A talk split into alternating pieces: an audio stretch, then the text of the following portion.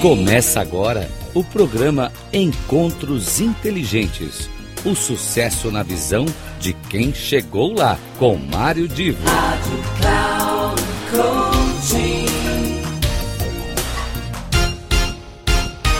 Aqui é Mário Divo e hoje teremos um encontro inteligente um pouquinho diferente. É, na realidade, eu é que estarei fazendo aqui uma apresentação, reproduzindo uma apresentação que foi transmitida para nove países de língua portuguesa com o tema Circuito Mulher 2022. O tema já está sendo bem claro. É uma forma de abordagem da situação, da problemática, dos desafios da mulher no mundo contemporâneo. Eu, ao mesmo tempo que agradeço os organizadores pelo convite, não quis perder a oportunidade de mostrar para vocês o áudio do que foi aquela apresentação. Um grande abraço e eu aguardo vocês no próximo encontro inteligente, depois, é claro, de vocês assistirem essa minha programação. Até mais. Obrigada. Na verdade, nós estamos na sexta edição desse evento, que se transformou, na verdade, um marco para a gente, né? Porque são palestras gravadas com profissionais do mundo todo que chegam a mulheres, a homens, mulheres do mundo todo também. Então, isso deixa a gente muito feliz, muito satisfeito e ter a contribuição de especialistas como você é que faz o nosso trabalho ter sentido. Então, muito obrigada, Mari. Perfeito.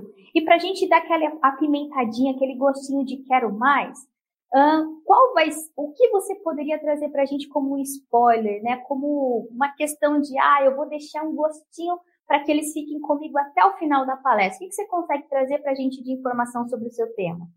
Esse é um spoiler rápido por conta do título. A mulher transformadora é a que transforma as outras e aquela que também se permite transformar pelas outras. Muito bom. Mário, quero que você fique totalmente à vontade, porque a partir de agora o nosso palco é todinho seu. Ah, tá ok, muito obrigado então, e vamos nós começando a apresentação. É, como eu já citei o título A Mulher Transformadora no Mundo Atual, e vejam vocês que a palavra transformadora ela tem aqui uma importância capital porque nós queremos pensar em um mundo onde, com toda a sua dinâmica, com toda a sua complexidade, e aliás, tem um detalhe: aqui nós temos pessoas de vários países nos acompanhando. Então, em cada país, é claro que a situação econômico, político, social é, difere um do outro, mas ah, o fato de nós termos um mundo hoje tão globalizado nos permite pensar que muitas das iniciativas, muitas das ações que estão em curso, elas podem, de alguma maneira, acontecerem em um local e inspirarem ação em outro local.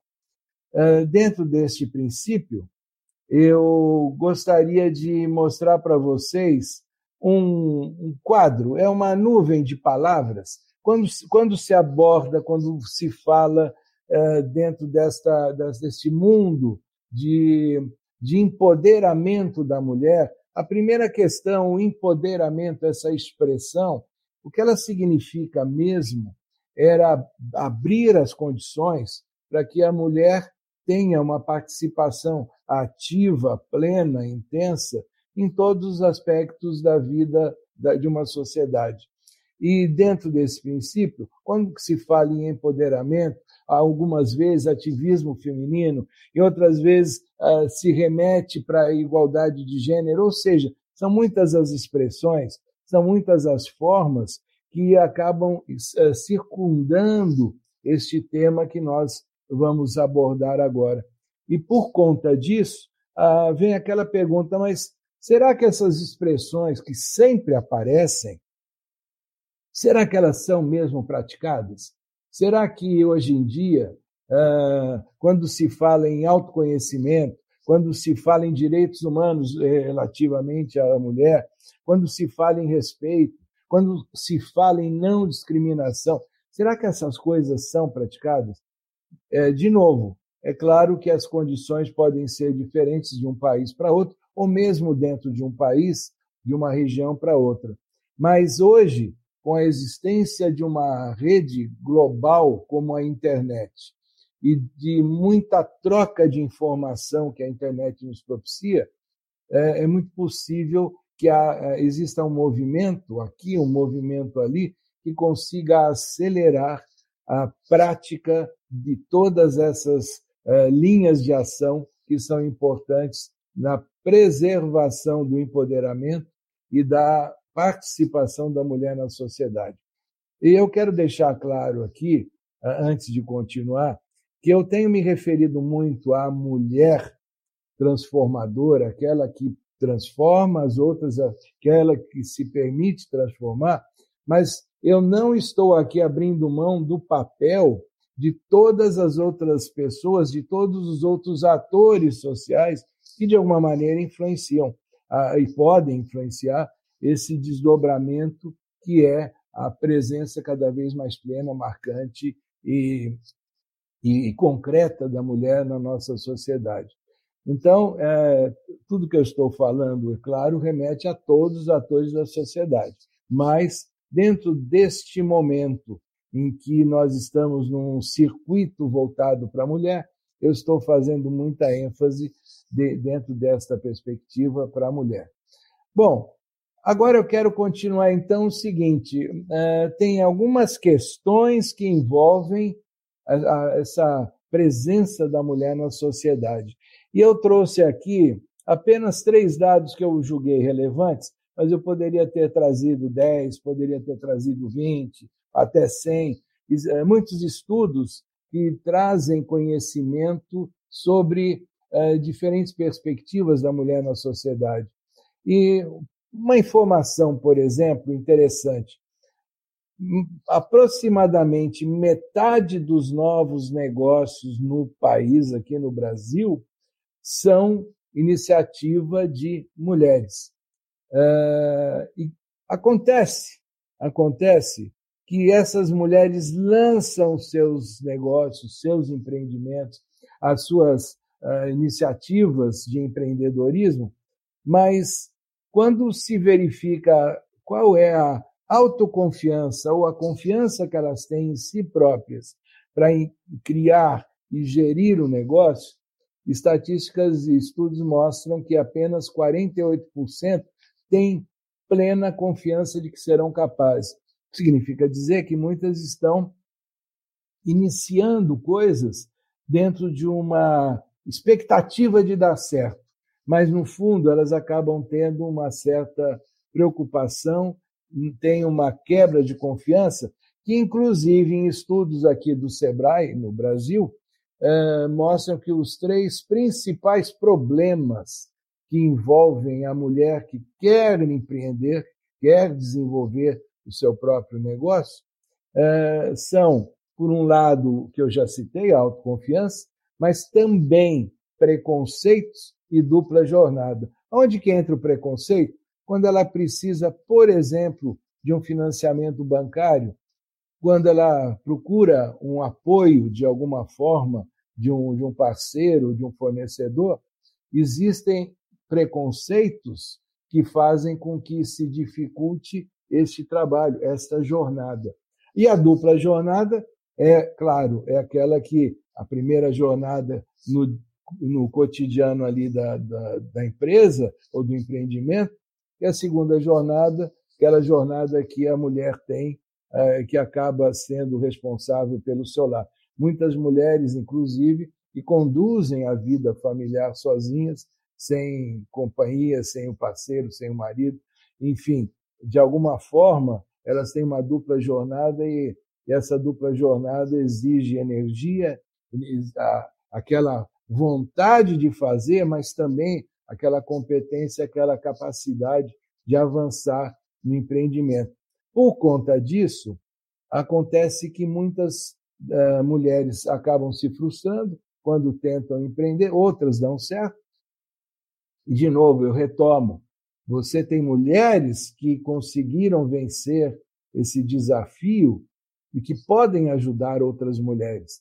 E existem mulheres que estão começando nesse desafio e que precisam, podem, e eu diria até devem, procurar apoio de tantas instituições e ONGs e organizações que existem a respeito desta questão que é uh, o desenvolvimento de algum negócio.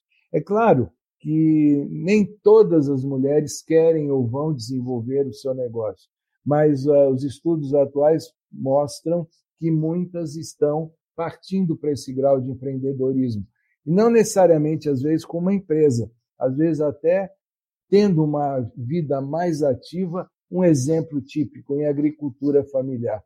Acabam é, aprendendo e, de alguma maneira, desenvolvendo um cotidiano em que aplicam conhecimentos de agricultura familiar para melhorar a alimentação da sua família, ter alguns, alguns recursos que ela traga na medida em que é, planta dentro, às vezes, até de um pequeno terreno ao redor de sua casa.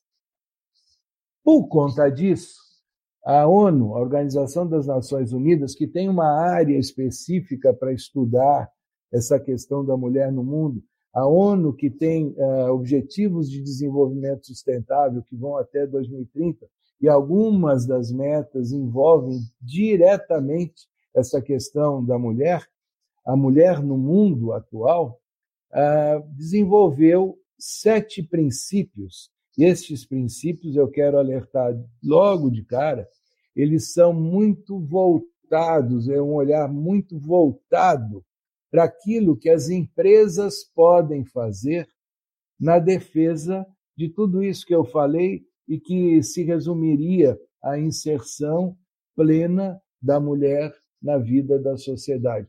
Quando eu digo plena na vida da sociedade, eu estou falando em todos os aspectos sociais, econômicos, políticos e assim por diante.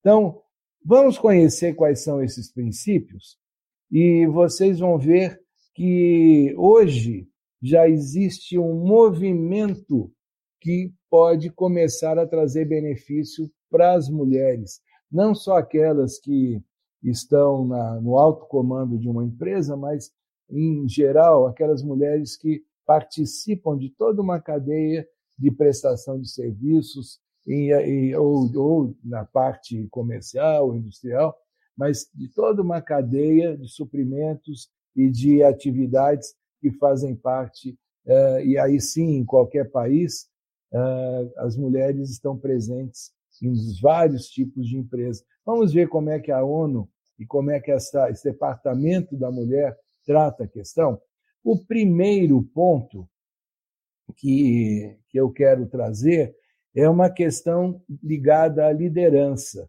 ou seja, é, é um estímulo para que a alta cúpula, os gestores de mais alto nível, de alguma forma, trabalhem na busca da igualdade de gênero, a equidade de gênero, ou seja, que não haja discriminação ou diferenciação por conta de sexo, mas sim que as oportunidades de gestão de liderança e alguns cargos executivos, alguns cargos de comando, eles não tenham um privilégio por conta de uma opção de gênero, mas sim que haja espaço para que a mulher também cresça e ocupe cargos importantes, cargos gerenciais. Dentro desta linha, nós podemos extrapolar, até vivendo no Brasil hoje um momento de eleição, é a presença da mulher na vida política, participando ativamente né, de uma vida política a partir das suas opções e ideologias dentro de um partido político, ou mesmo que não se filie a um partido político, mas tendo algum tipo de ativismo social que faça sentido para que as pessoas que, que fazem parte da sociedade possam se beneficiar desse ativismo. A mulher tem essa capacidade e a gente entra aqui no segundo ponto, que uh, o que é importante é que os direitos e os direitos que a empresa vier a oferecer aos seus funcionários, aos seus colaboradores, não tenha diferenciação entre sexo e não haja discriminação por conta de sexo. Esse, esse item 2, esse princípio 2, ele se liga muito bem com o primeiro princípio, O primeiro princípio fala um pouco mais na questão de liderança, na questão de gestão. Aqui a gente está falando dos colaboradores em geral. Não haja direitos que sejam diferenciados por conta de sexo, e isso é, é, é um ponto a ser respeitado pelas empresas. As empresas que se enquadram, as empresas que, que participam desse esforço internacionalmente, elas começam a, a cada vez mais ter esse tipo de postura perante seus colaboradores. E, obviamente, quando se fala em eh, direitos, nós estamos falando saúde, segurança, bem-estar de todos de uma maneira igual, sem privilégios, quaisquer que sejam eles. Continuando, o quarto princípio, e aí vem um ponto fundamental, é promover educação, promover desenvolvimento, promover, a, a, promover atividades que permitam aos seus colaboradores, sejam eles de que sexo forem, de que gênero forem, que eles tenham a possibilidade de se desenvolver, de ampliar suas habilidades, suas competências. O, desenvolvimento profissional das mulheres nas empresas terem o, o, mesmo tipo de apoio, o mesmo tipo de enquadramento, mesmo tipo de, ah, eu diria, eu diria até no bom sentido, de pressão das empresas, ou seja, as empresas fazerem com que as pessoas tenham a opção e tenham a possibilidade de se desenvolver dentro daquele tipo de assunto, especialidade que elas eh, já carreguem ou queiram uh, vir a conquistar. Continuando, o item 5, ele tem, uh, aqui no, no item 5 é um ponto importante, que é o desenvolvimento da cadeia de marketing, a cadeia de fornecedores. Uma maneira de explicar isso é a seguinte: quando uma empresa forte, uma empresa potente, uma empresa multinacional, ela, de alguma maneira, ela cobra dos seus fornecedores, dos seus parceiros, que também tenham ações que respeitem esses princípios, todo o contexto fica mais fácil de ser conquistado. Então, esse, esse princípio 5 aqui, ele remete para a ideia de que as grandes empresas, ao se estruturarem, ao se posicionarem para que esses princípios sejam seguidos, elas ganham autoridade e a capacidade de cobrar que as empresas parceiras, de alguma maneira, trabalhem no mesmo sentido. É, aqui a gente poderia trazer vários exemplos, e, mas eu vou citar um. Quando o mundo começou a entrar numa cobrança de padrões cada vez mais altos de qualidade, e quando a, a expressão qualidade passou a ser muito presente na vida das empresas, a, as empresas grandes, as, as multinacionais, elas cobravam dos seus fornecedores que eles também tivessem padrões de qualidade. E a qualidade eu não estou falando só no produto, não. Estou falando na, em vários aspectos, até, por exemplo, na preservação de saúde dos seus funcionários, da segurança industrial e assim por diante. Então, a cobrança que uma grande empresa pode fazer dos seus fornecedores ajudará em muito a que se consiga atingir esse contexto. Aí nós temos a questão de promover a igualdade através da liderança comunitária, o que significa dizer é o mesmo conceito anterior, só que voltado para, que para as relações que a empresa tem com a comunidade onde ela está inserida. Normalmente, comunidade essa que é, é onde convivem os seus colaboradores.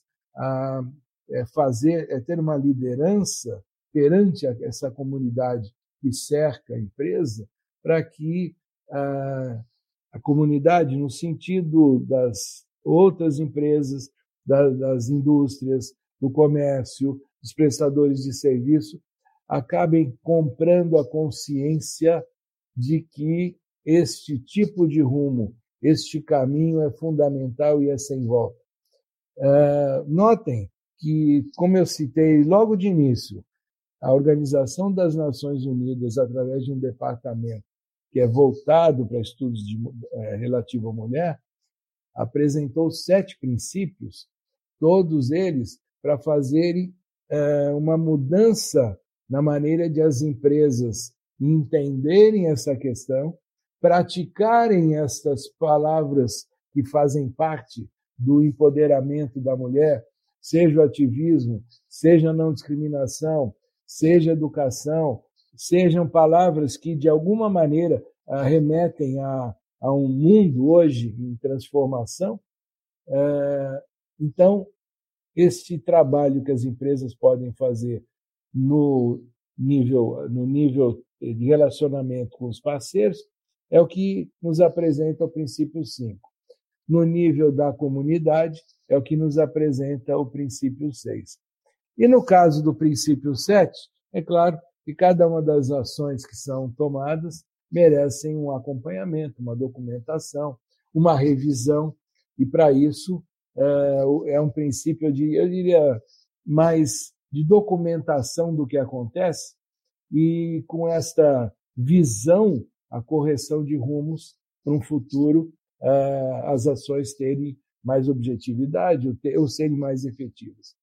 Então, quando se fala na ONU, quando se fala de empresas, nós estamos falando de como um conjunto de forças, sejam as empresas grandes, sejam as parceiras, sejam aquelas empresas de uma comunidade, ser às vezes eh, não uma empresa, mas às vezes até uma entidade pública que se associa à ideia, eh, uma ONG, quando se fala dentro deste universo, nós estamos falando em um conjunto de forças que impulsiona uma mudança no mundo para esta questão do empoderamento, para essa questão da proteção e do apoio às causas da mulher. Agora, como é que a gente pode pensar o seguinte? E cada mulher em si, como é que ela, quando se olha perante o mundo, quando ela se olha perante essa questão, toda que, que é o, o mundo a favor da causa da mulher, como é que ela também pode fazer algo, como é que ela pode agir, como é que ela pode se posicionar a respeito.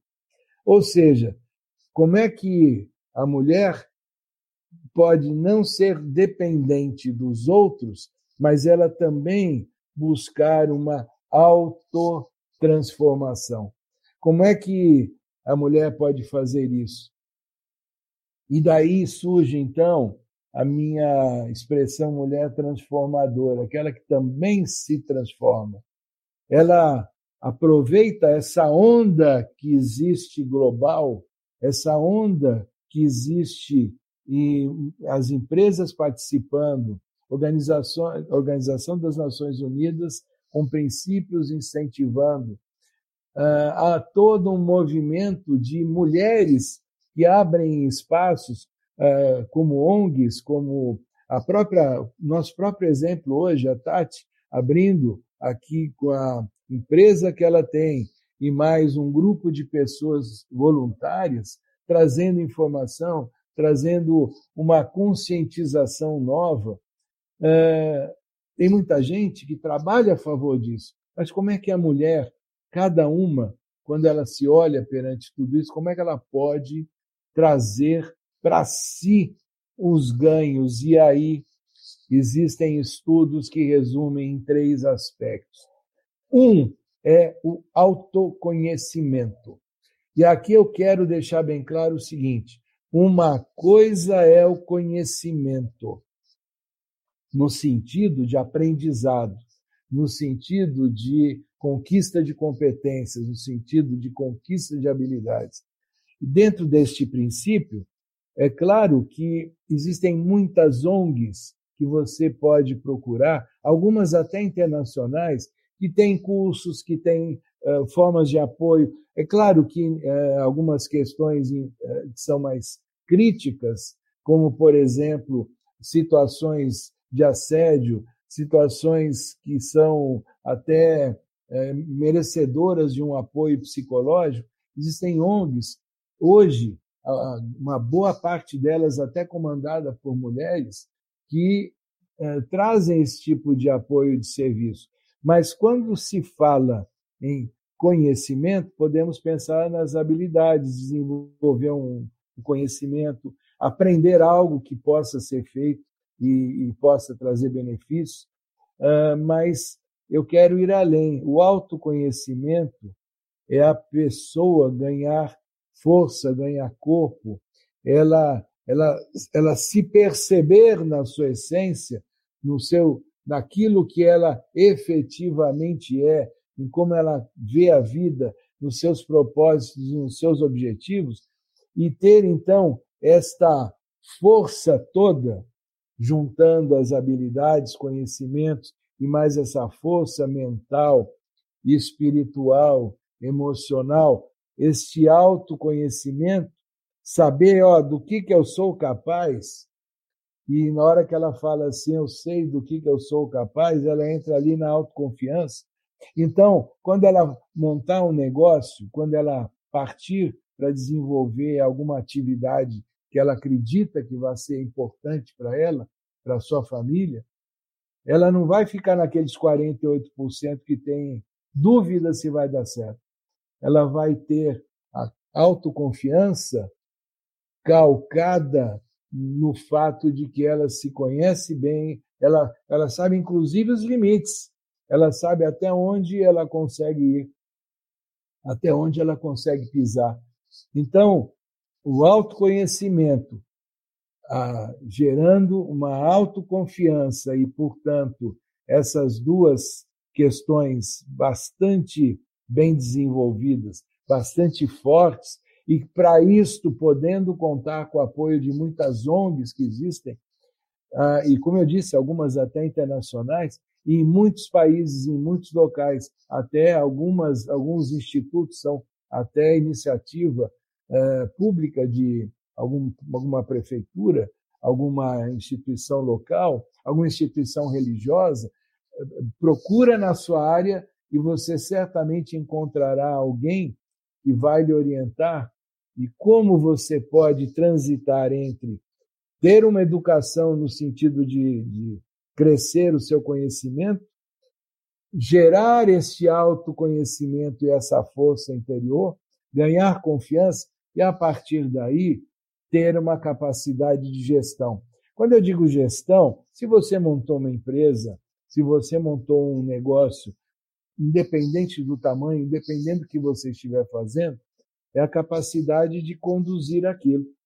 Mas lembra que você, quando trabalha numa empresa, tem a dupla jornada, você também tem a gestão das suas contas domésticas. Você tem a gestão dos compromissos domésticos com a família, com os filhos, às vezes até com algum parente doente que você tem em casa, ou seja, Aqui, esta autogestão não está se referindo necessária e exclusivamente a uma questão empresarial. Pode até incluir, mas não é só isso. Ela diz respeito a você. Tenho, eu sei o que eu sou capaz. Eu ganhei confiança. Eu tenho certeza até onde eu posso pisar. Eu aprendi, eu eduquei, eu estudei, eu fiz um curso e agora eu consigo aplicar isso na gestão daquilo que é a minha vida.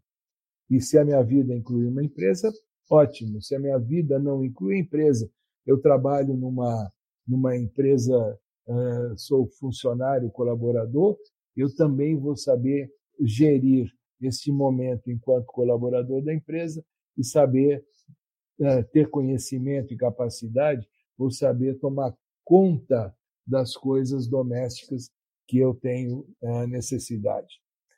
Enfim, como eu citei lá no começo, a gente mostrou como é que o mundo está criando oportunidades e as empresas, e as instituições, as organizações possam trabalhar e ajudar a transformar a mulher.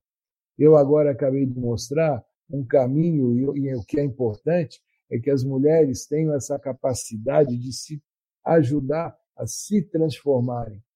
E aí nós vamos olhar de novo aquela nuvem de palavras e vamos ver que as palavras podem ser as mesmas, mas agora, com tudo isso que eu falei, elas têm um sentido muito mais objetivo, muito mais prático, muito mais presente no cotidiano e que para cada mulher isso pode ter um peso diferente, um momento diferente, um contexto que, que é diferente.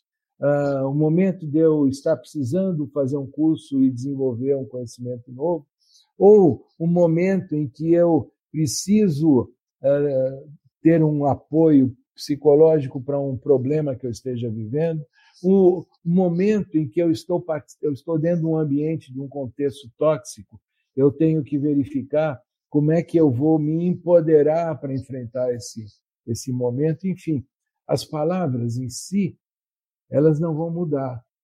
Mas agora, você que está me acompanhando, sabe enquadrar essas palavras na sua vida e verificar exatamente como é que dentro do autoconhecimento, da autoconfiança, da autogestão, cada uma dessas palavras, cada uma dessas expressões vai fazer sentido.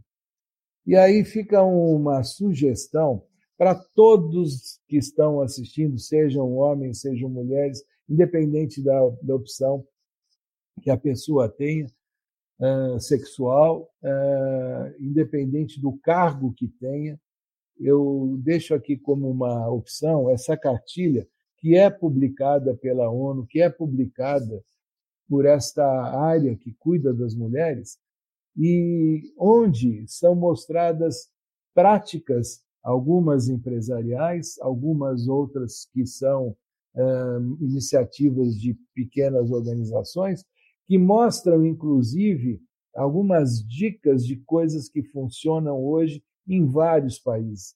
E quando eu falo coisas, eu estou dizendo iniciativas, ações, projetos, programas, todos eles dentro de uma mesma premissa, que é fazer com que a mulher ela ganhe uma perspectiva e uma presença social cada vez mais forte, cada vez mais plena. Aquilo que se falou de empoderamento, a gente tem a mulher participando ativamente do contexto político, social, econômico, e com isso eu quero deixar claro: vale a pena olhar essa cartilha e se você que é empresária, se você que é líder, se você que é gestor, eu estou falando gestor ou gestora de uma empresa, vale a pena olhar a cartilha e ver Será que aqui eu tenho algo que eu possa praticar na minha empresa? Não só ficando criando não, aquela coisa de criar um dia para celebrar ou uma data, uma coisa assim mais para constar. Não. Ali você tem, nessa cartilha, você tem exemplos, são bastante interessantes. Recomendo que vejam. Espero que tudo que eu disse até o momento faça a cabeça de vocês que assistiram a ajudarem as outras pessoas ou a como eu disse, buscarem o autoconhecimento, a auto, ganharem autoconfiança e, a partir daí, terem plena capacidade de gestão dentro de um novo momento, de um novo contexto. Nesse momento aqui, eu quero agradecer a, a, mais uma vez o convite. Espero que, de alguma forma, eu tenha contribuído com uma, uma insight, uma colaboração, uma informação que possa ser útil para todos vocês. E a, aqui eu, mais uma vez também, Otati, eu quero deixar meu agradecimento, porque foi muito agradável, não só o mais uma vez trabalharmos juntos, mas ter sido convidado para uma questão assim tão importante, tão marcante, como é o circuito que você criou e como é essa iniciativa que eu tenho certeza vai atender muitas mulheres aí em todos os países que estiverem nos vendo.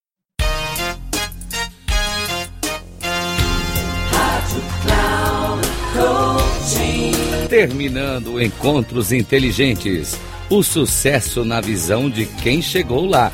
Com Mário Divo.